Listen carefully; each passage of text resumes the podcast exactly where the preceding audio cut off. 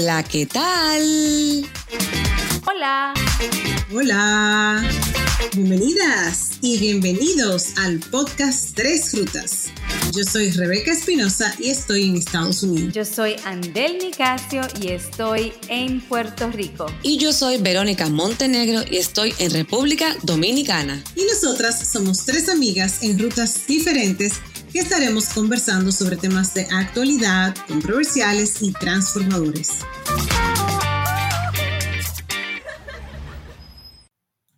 Yaniris Urbáez es una persona súper generosa, con una luz hermosa y con mucha sabiduría. Es un honor de verdad para nosotras el que nos acompañe y contribuya su tiempo y sabiduría con Tres Frutas Podcast y con toda nuestra audiencia, porque este es un tema súper, súper, súper especial. Realmente es un tema que ha sido eh, aclamado por nuestra audiencia, así que aquí estamos respondiendo a las inquietudes y a la curiosidad y a los temas que son de interés para nuestra audiencia. Así que Yaniri es una psicóloga ministra y consejera interreligiosa Además es directora de retiros, por lo que es fundadora y directora de Encuentros, que es una organización que ofrece talleres, retiros y seminarios de desarrollo personal y espiritual. Yo he participado y son chulísimos, así que vamos a poner la información, cuando ustedes puedan se suscriben y cuando vienen a ver nos ven a Tres Rutas allá porque vamos a acompañarla cuando podamos en el próximo, ahí estamos enganchadas segurísimo. Actualmente, Yanires es la presidenta de la Junta Parroquial de la Iglesia Santa Cruz en Washington Heights, New York, una iglesia de denominación católica episcopal. Además, Yanir es una líder y activista comunitaria con mucho reconocimiento que promueve la justicia social y el respeto a la vida en todas sus manifestaciones. Yaniris ha impactado la vida de muchas personas, incluyendo la mía, personal y profesionalmente, y también muchas personas que han caído presas del fenómeno destructivo llamado infidelidad. Así que prepárense y vamos a ver qué nos cuenta Yaniris en el día de hoy. De verdad que hay mucho que aprender. Hola Yaniris, gracias por estar aquí con nosotras. Hola, hola chicas, un placer, un placer finalmente conocer a dos de las rutas, en, aunque sea así en pantalla. Bienvenida, bienvenida. Gracias, gracias, gracias, un placer enorme. Bueno, yo le contaba a la chica que para mí es más que un privilegio. Yo voy a dar una nota, una anécdota. Yanire fue una de mis primeras, mi primera realmente, eh, supervisora clínica, así es que yo estoy aquí en, derrochada de, por el privilegio de tenerla, honestamente. Así que gracias de verdad por tu tiempo. Yanire, cuéntanos cómo tú iniciaste esta ruta acompañando a parejas.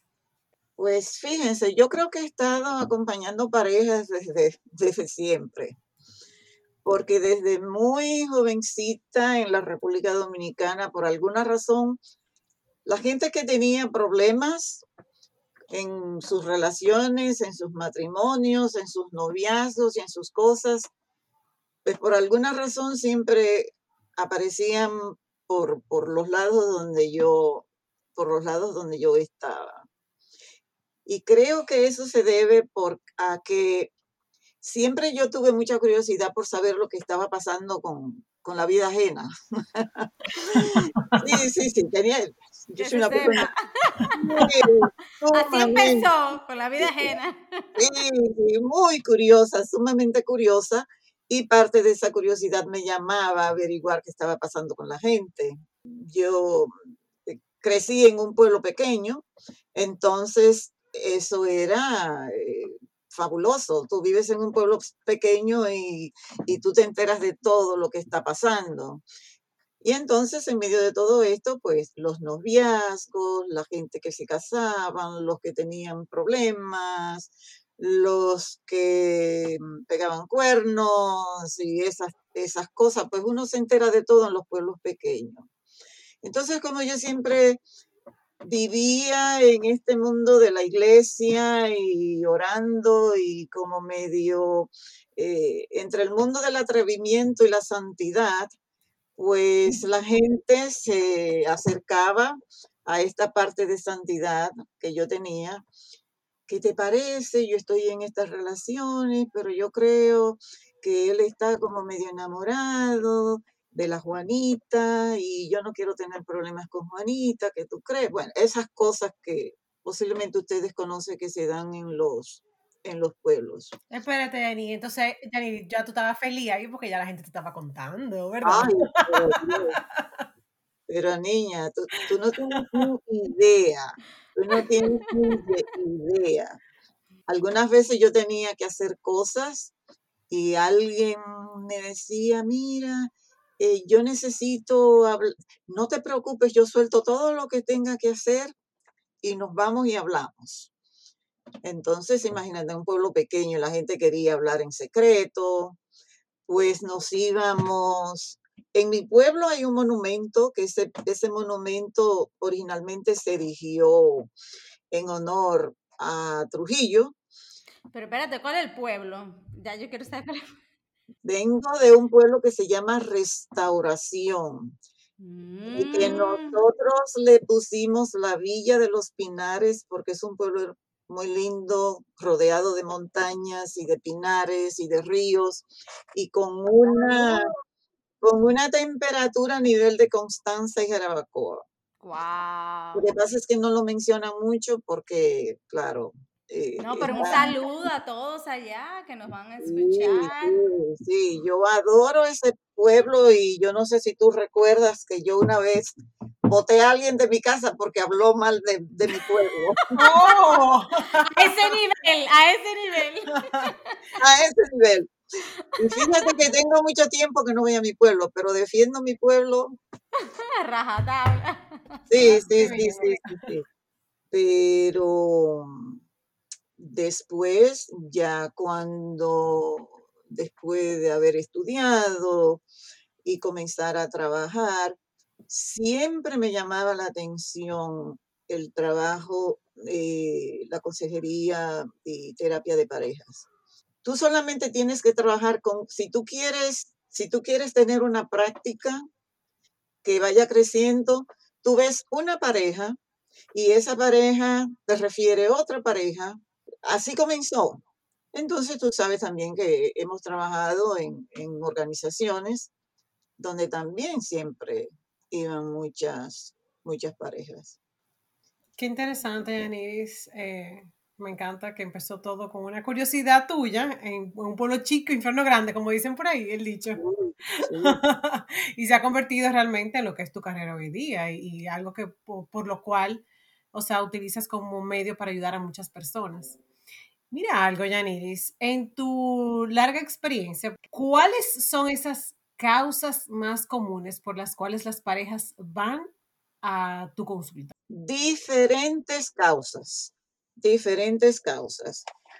Eh, hay parejas que vienen a la, a la silla, algunas que todavía no han entrado en el asunto de la infidelidad, pero que lo están pensando. Están entreteniendo la idea y te dicen, yo no sé lo que me está pasando. Si es la mujer, dice, yo soy una mujer seria, eh, a mí me criaron bien, yo sé que esto está mal, pero sin embargo, últimamente estoy con estas ideas de que quiero como entrar en una relación extramarital.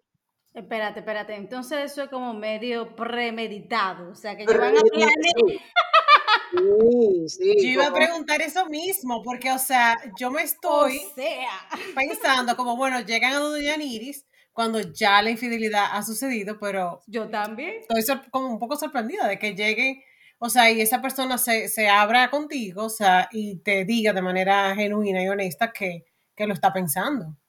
Nunca me lo hubiera imaginado. Es una preocupación, es una preocupación, sobre todo en el caso de las mujeres porque los hombres ya podemos hablar, qué sé yo, un poquito más de eso, pero en el caso de las mujeres muchas veces se acercan porque ya tienen la tentación. Perdón, eso iba a comentar, Janine, pero me imagino que no es que es premeditado, sino que el, estímulo está ahí, o sea, está eh, en la persona, la, la posible persona para hacer la infidelidad, entonces quizás por eso se te acercan en, ese sentido. No es que se ponen a pensar, bueno, me gustaría ser infiel, con, sino generalmente eh, está, está, hay una, una sintonía con otra persona en ese momento que, que está, hace que la persona, la, la paciente esté pensando en esa posibilidad, ¿verdad?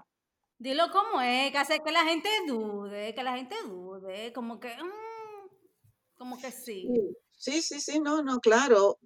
Algunas personas, en algunos casos, todavía no existe una persona a quien se está mirando, pero mm. sí el deseo como de conocer a alguien para tener algún tipo de relación.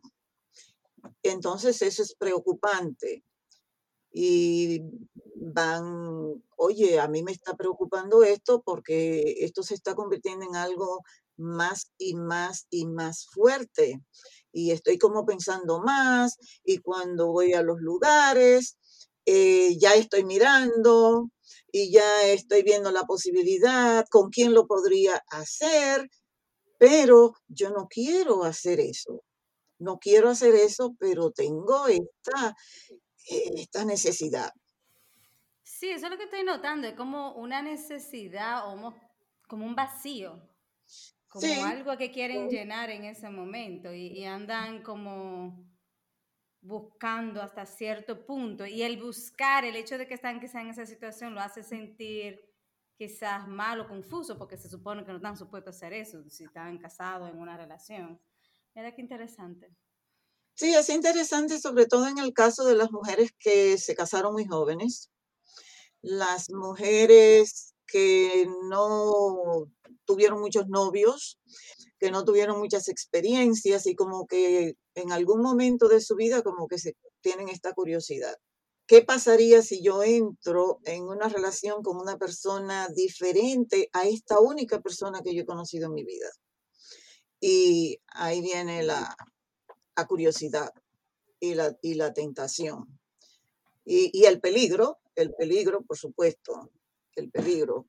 Entonces, eh, hay otras personas que vienen, yo estoy pensando porque mm, siento que no tengo el afecto de mi pareja, me siento falta de cariño, siento que no, mi pareja no me está dando atención, pero hay un sinnúmero de razones por las que las personas en sí cometen infidelidad.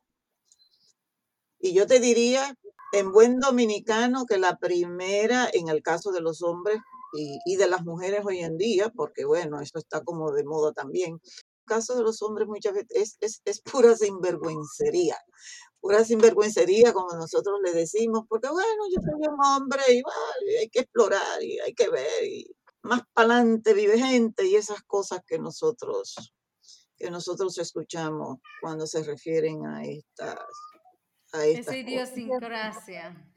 O esa cultura machista también. Eh, hay, algo que, que, a mí me, o sea, lo he hablado en otras ocasiones con, con otras amigas y es el hecho de que lo, la monogamia muchas veces, o sea, eso ni se habla en, a nivel de Latinoamérica, pero la monogamia masculina, porque siempre se tiende a decir como que, bueno, ya, el hombre de por sí es infiel, pero la mujer no. Entonces, a veces yo siempre me pregunto, pero bueno, ¿por qué no los dos ser fieles? Entonces, ahorita tú mencionabas algo con, con relación a la, la, diferencia entre hombre y mujer, y yo creo que tú abundes un poco sobre eso, porque ya has dicho varias cosas, o sea, de que la mujer llega a tu consulta antes de ser infiel. Decías, el hombre ya es otra cosa. Pero también dijiste que el hombre es sinvergüenza, o sea, lo hace por sinvergüencería. ¿Qué diferencia tú ves entre, entre hombres y mujeres a la hora de ser infieles, en tu experiencia? Bueno, porque la mujer ha sido criada de una manera diferente al hombre y eso lo sabemos, eh, eh, es muy común. La mujer es, es, es la señorita, eh, es la que si tú estás haciendo, si tú eres chivirica, como decimos allá, pues nada, te, desacreditan, te desacreditan en el pueblo, las mujeres tienen que cuidarse para cuidar su, su reputación, porque escuchamos que, mira, una vez que tú tiras la, la reputación ahí, es como un vaso de agua y no la puedes recoger. Y por eso es que vemos que aun cuando las mujeres eh, cometen el acto de la infidelidad, lo hacen de una manera súper en secreto, que algunas veces ni siquiera sus mejores amigas se enteran. Ya no, porque bueno, yo he trabajado con personas que dicen, oye, pero llegó un momento en que ya eso era como que ya yo estoy en la moda. Y comencé a decírselo a gente y, amigas que yo creía que eran amigas y ahora me doy cuenta que fue y se lo contó a mi pareja y ahora tengo un problema. Y los hombres, bueno, para muchos hombres esto es un orgullo, tener historias y contar historias de, las cosas, de las cosas que hacen. Entonces, como las consecuencias que se aplica a la mujer es mucho más severa que la que se aplica al hombre, pues el hombre se siente con más libertad, se siente con mucho más libertad porque muchas veces el precio de una infidelidad en nuestras culturas latinoamericanas puede ser hasta la muerte. Y muchas veces, en, el caso de, de, los hombres, los hombres rara vez perdonan a la mujer cuando la mujer es infiel. Y la mujer tiene la tendencia de perdonar, de perdonar al hombre.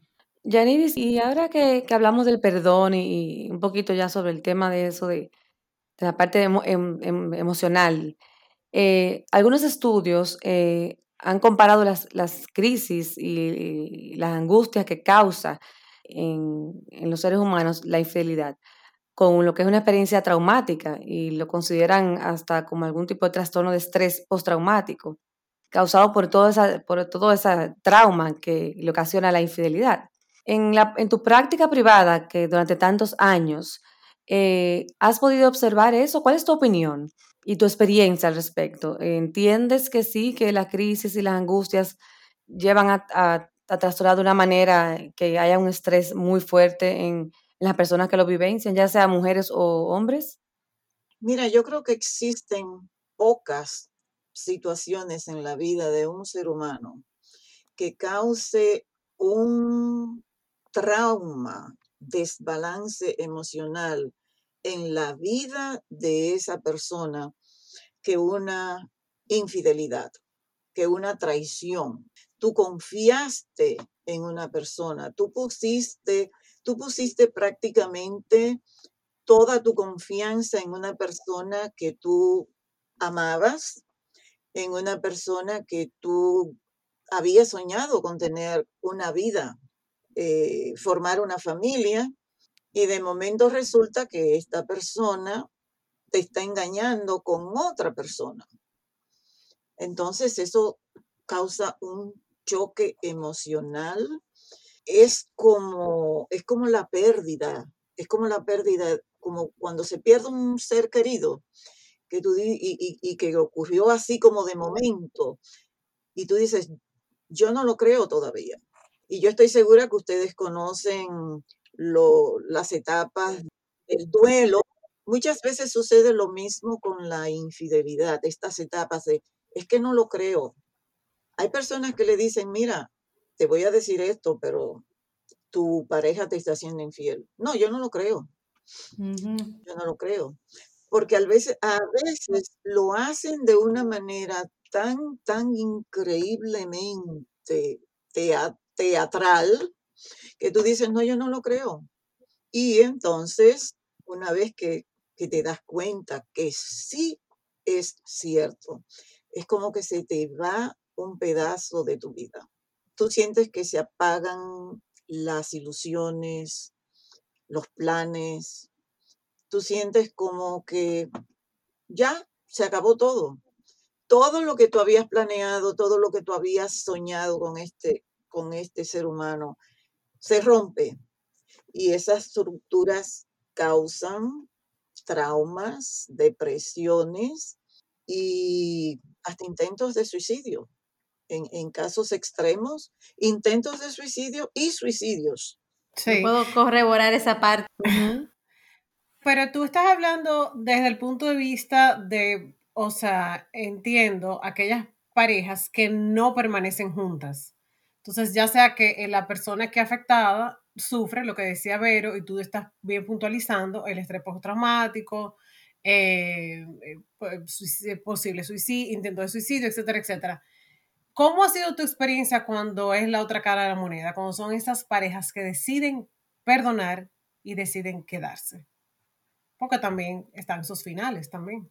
No, pero también en el, en el transcurso, yo opino, perdón, antes de pasar a esa parte, que en el transcurso de, de, del perdón se vive todo ese proceso también. Oh, sí, claro, claro, exacto. Muy bien, pero exactamente, sí, sí. Sí, sí. Usualmente va una de las dos personas. En, en mi caso particular, muchas veces viene el hombre, viene, por ejemplo, y dice, yo di una metida de pata increíble. Le fui infiel a mi mujer, eh, mi mujer ahora se quiere divorciar, me quiere dejar, pero yo no quiero, yo no quiero, yo quiero conservar, yo quiero conservar la, la relación. Entonces, eh, hay que comenzar a trabajar con esta persona. ¿Por qué lo hiciste? ¿Qué estaba pasando? ¿Cuáles son las garantías que tú le darías a tu pareja? En caso de, en caso de que ella te perdone, ¿cuáles son las garantías de que esto no va a ocurrir? Y usualmente me he encontrado con tantos hombres llorando, pero llorando, llorando, que hay que recogerles las lágrimas. Llorando porque no quieren perder, no quieren perder. Ah, pero tú ves, escúchame, Yaniria, yo sería fatal acompañando pareja, porque dime lindo, como que muy tarde, para tú estás llorando ahora. Recuerda. como que dime. Dime lindo, recógete. Que cada quien... y vete para allá. Claro, parece que cada quien tiene sus fortalezas, porque yo voy a Niris, ella, que me imagino que ella toda, ella procesa. Yo tuviera ahí, mira, eh, no, muy tarde. Bueno, si yo fuera tu esposa, te digo que no te perdone. Bueno, pero bueno, nosotros hemos, hemos estudiado y nos hemos preparado. Respira profundo. Exacto. Pero entonces tú sí tienes que ser profesional y decir, muy bien, eh, pasó esto, y entonces tienes que hablar con la persona profesionalmente. Eh, vamos a hablar un poco. ¿Qué estaba pasando en tu vida cuando ocurrió esto? ¿Ok? Entonces vienen las historias, vienen las razones. Y las razones es una lista de aquí al cielo muchas veces. Em, ella no quiere salir conmigo. Cuando yo me casé con ella, ella se ponía bonita, ella mm, era una persona alegre, pues ahora no se quiere arreglar, ahora no quiere hacer nada, ahora solamente está preocupada por, por los niños, cosas que tienen su parte de razón, pero que no necesariamente es una excusa. Entonces, pues ahí es donde viene la, la guardiana, Yaniri. En un momentito, un momentito, entendemos que todo esto está pasando, pero eso, esas cosas no justifican. Yo no, mm, no trabajo con las parejas, las dos personas eh, a la vez inmediatamente, porque quiero asegurarme quiero asegurarme que la persona que cometió la infracción está en camino de, de generación, de, de, regeneración. Quiero asegurarme porque no quiero que sea un asunto de poner una curita y que después, mira, eh, fuimos allí y, y, volvió a meter la pata y, lo tuve que gustar y eso ha ocurrido algunas veces. Entonces, usualmente trabajo con las dos personas individualmente, porque quiero escuchar las diferentes historias de el por qué, cómo se sienten, las causas, y si vale la pena para cada uno de ellos, si vale la pena salvar la relación. Porque en medio de estas cosas muchas veces la persona que es la afectada dice, ahora yo no, no estoy ni siquiera seguro si me quedo en esta relación. Entonces hay que seguir trabajando con esa persona. Si no vale la pena, pues mira, no gastes tu dinero, no gastes tu tiempo y no gastes el mío. Yo soy muy clara cuando se trata de eso. Si no vamos a trabajar en esto, porque yo estoy aquí para, para ayudar y resolver situaciones, no para que tú me pagues un dinero y al final no se resolvió, no ocurrió nada.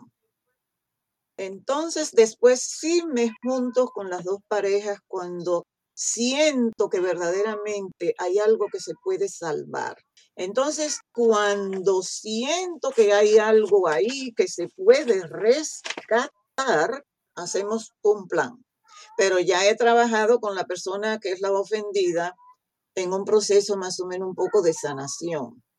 Tenemos que sanar esta situación porque si tú vas, continúas tan y tan y tan y tan enojada y herida y regresas así a la relación, esto no va a funcionar. Pues entonces cuando nos juntamos con la pareja, hacemos un cronograma. En ese cronograma, pues hacemos un plan de paso, paso, paso, paso. Esta semana vamos a hacer esto. La otra semana vamos a hacer aquello. Entonces, yo pongo tareas a, la, a las parejas. Y cuando se trata de cosas supervisadas, necesito asegurarme que la otra pareja está cumpliendo con su tarea y está cumpliendo. Eso funciona, yo creo, muy bien, porque entonces ya las personas están trabajando en aras a buscar una solución, pero no es solamente, ay, que perdóname, que yo no lo vuelvo a hacer. Estamos trabajando en un contrato para asegurarnos, para asegurarnos de que esto no se convierta en algo común y que esto no afecte a, la persona que es la víctima de la infidelidad en este caso. Pero eso más o menos por ahí es que va más o menos eh, el asunto de, trabajar con, las parejas cuando existen situaciones de, de infidelidad. Hay personas que no perdonan, hay mujeres que no perdonan, aun cuando dicen que quieren a su pareja, pero dicen, no lo puedo perdonar. Espérate, escúchame, Ani, yo ahorita lo dije relajando, dije, dije, no, pero como que le cogió lo tarde a este. La verdad es que cada, eh, escuchándote a ti, cada pareja, cada situación tiene una situación muy particular. Entonces yo ahorita lo decía como en forma de chanza, eso de que a la gente le llegó, pero la verdad es que hay que verlo todo con lupa, cada caso, o sea, cada circunstancia es muy diferente, las razones por las que se hace es muy diferente y también las razones por las que las personas deciden quedarse posterior a una, infidelidad, o sea, todo va a ser muy, muy relativo. O sea, estoy muy, abierta a, a, que se haga el proceso. Ahí yo soy muy pro, pro terapia, pro acompañamiento y ahí ya pues, pues sí, o sea, la pareja ya tomará su decisión de, de si seguir o no, porque como bien tú decías, a veces la gente sucede eso y se da cuenta y dice, pero espérate, qué bueno que pasó esto, porque no me quiero quedar aquí. Entonces eso es como un despertar. O sea, la infidelidad viene siendo como ese despertar de, la verdad es que no, esto no estaba funcionando, tuvo que pasar esto y simplemente cada quien sigue su, su camino. O sea que... Hay, por ejemplo, en el caso más de las mujeres, que dicen, bueno, lo voy a perdonar porque a lo mejor eh, quizás yo tuve la culpa y entonces se comienzan a, ponerse en este papel de que no, no, no, no es que tú tuviste la culpa. Eh, cada quien es responsable de sus comportamientos. Yo no te dije a ti que robara. Yo no soy el culpable o la culpable de lo que tú hiciste. Tú lo hiciste porque tú tienes tus razones, pero no necesariamente porque yo fui la culpable. Entonces, cuando estamos trabajando sobre todo con mujeres que algunas veces se convierten ellas en, eh, desarrollan este complejo de culpabilidad, de que sienten que ellas fueron las culpables de que, de que su pareja, de que su pareja eh, lo hiciera. Hay otras mujeres, y esas, esas son las mujeres con las que me encanta trabajar, porque son mujeres muy fuertes, son mujeres muy asertivas y son mujeres que dicen, lo voy a perdonar, pero estas son mis condiciones. Una cosa, eh, las chicas aquí recuerdan y nuestra audiencia también, y si no lo recuerdan, los invito a que escuchen el episodio 4 que hablamos de mindfulness y en él, Carol Carlos comentaba eh, sobre el tema de infidelidad y ella decía que la infidelidad se hace uso del patrimonio de pareja. ¿Qué opinión te merece eso? Bueno, esa es una de las grandes consecuencias patéticas. Patéticas porque no se me ocurre otra palabra. Consecuencias de la infidelidad. Porque cuando una persona se enamora fuera de su familia, entonces ahí comienza el problema de gastar dinero. Porque como está recién enamorado de alguien, y algunas veces en el caso de las mujeres, que también conocemos estos casos, comienza el derroche de dinero. Comienzan los regalos, los restaurantes, que los tengo viajes los viajes, se me presentó una emergencia, una situación, pues ahí comienzan la, irresponsabilidad porque entonces comienzan a acumularse las cuentas. El patrimonio de la familia se ve sumamente afectado porque algunas veces esa pareja tenían planes.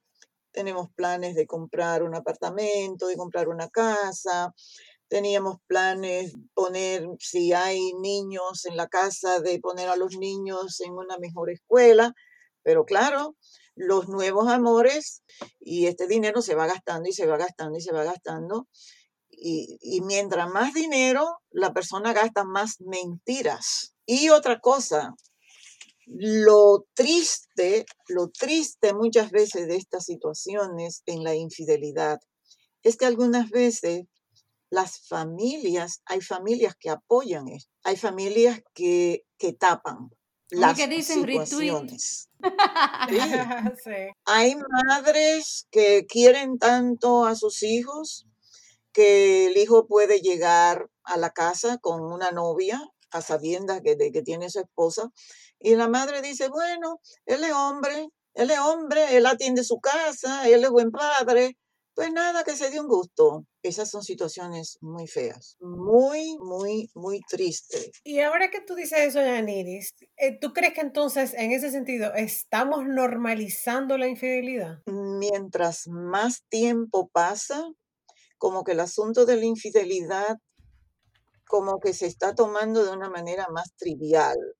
Y como tú dices, es como que se está normalizando en, en, en muchos casos cómo la música ha normalizado la promiscuidad en el hombre y en la mujer. Esto no es normal. Lo normal no hiere. Lo normal no causa traumas. Lo, natural, lo normal no te angustia, no te, no te desarregla la vida completamente. O sea, de normalidad en este asunto. Porque siempre hay una víctima y siempre hay una persona que, que va a, a, sufrir las consecuencias. Entonces esto se ha normalizado, sobre todo con el asunto ahora de que la, las infidelidades en línea, teniendo sexo en línea, ok, algunas veces la mujer está en su habitación y el hombre está en está por allá y está haciendo cosas en línea las, las maneras modernas ahora de, de infidelidad. Exactamente. Ok, eso que tú acabas de decir, siempre he tenido dudas con relación a eso, porque he escuchado personas que dicen que textear con alguien del sexo opuesto, que te diga mm, hola, buenos días, que no sé qué, que no sea tu pareja, es considerado infidelidad. ¿Qué tipo de, de dónde, en qué categoría cabe eso? Bueno, yo te diría, tendríamos que regresar a qué es el amor es verdaderamente el amor entre dos personas. Hemos escuchado la pregunta de ser infiel a tu pareja aun cuando tú amas a tu pareja. Eh, yo tengo problemas con eso. Yo tengo problemas y, soy un poco eh, muy demandante eh, cuando estoy trabajando con personas. Yo siempre he creído que al amor, al amor verdadero, le preceden una serie de cosas. Y esas cosas tienen que ver con el respeto, tienen que ver con la consideración, tienen que ver con un cariño, un cariño genuino, tiene que haber una admiración por tu pareja, tiene que haber una atracción, tiene que haber una atención y tiene que haber un cuidado.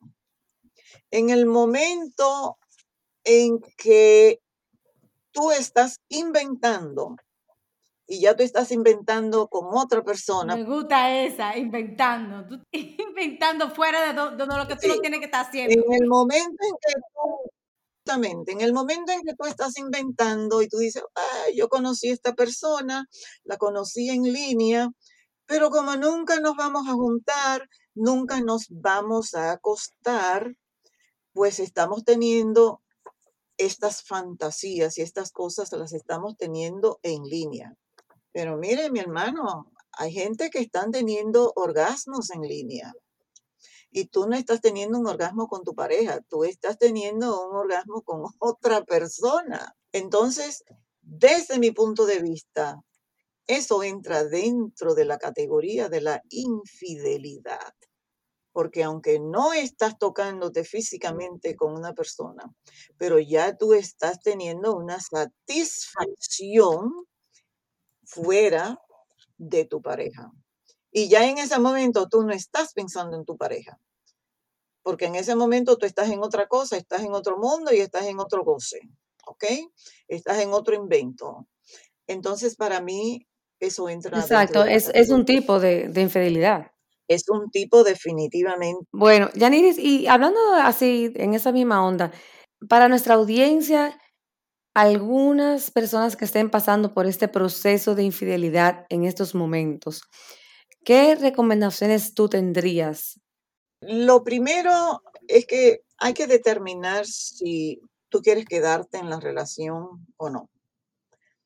Si no quieres quedarte en la relación, siempre es buena idea buscar ayuda profesional para entrar en el proceso, un proceso de sanación porque esto hiere.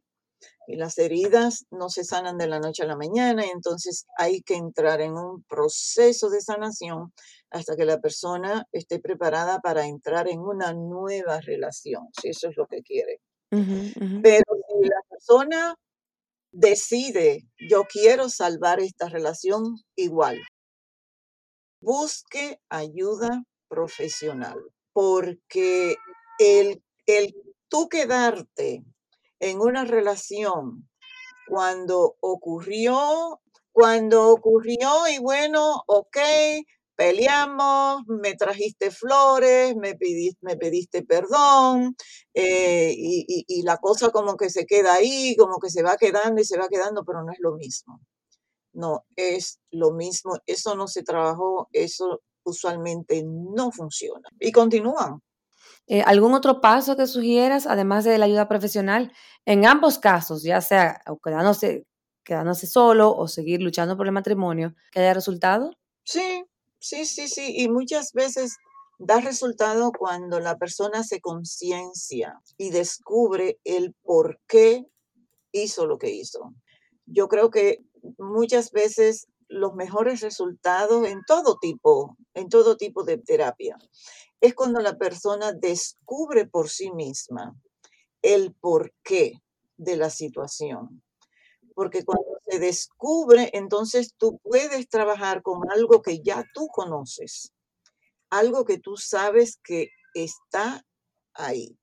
Entonces, cuando la persona descubre, yo cometí esta infidelidad, pero lo hice porque habían unas situaciones y unas necesidades, pero como ya conozco y ya sé que eso no tiene que ser, pues entonces puedo trabajarlo. Porque si no se trabaja la razón por la cual se cometió la infidelidad, existe una gran posibilidad de que se repita la acción. Trabajar en este asunto de conciencia, de ayudar a la persona a redescubrirse, otras cosas que dan eh, buen resultado es eh, llevar a las parejas al tiempo cuando se conocieron y cuando estaban enamorados al principio. Es como rememorar ese tiempo cuando se estaban conociendo, en los lugares donde iban, las cosas que hacían.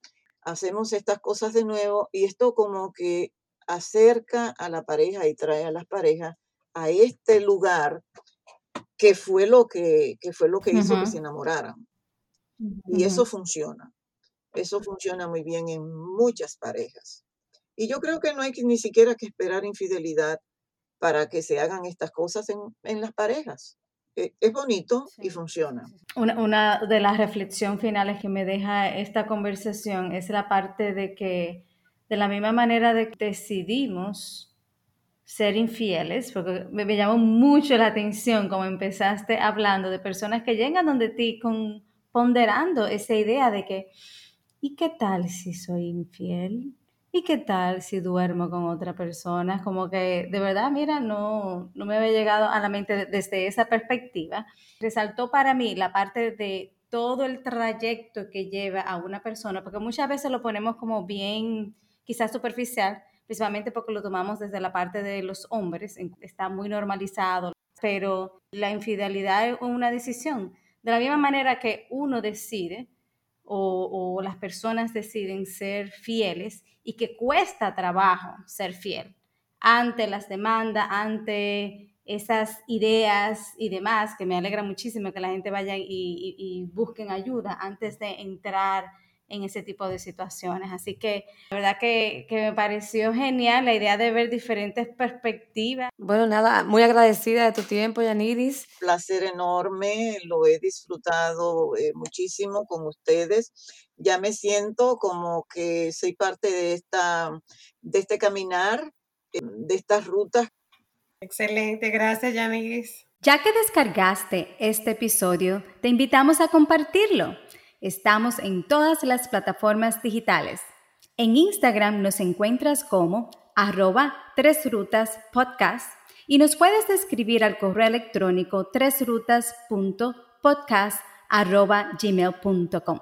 Te esperamos en nuestra próxima ruta.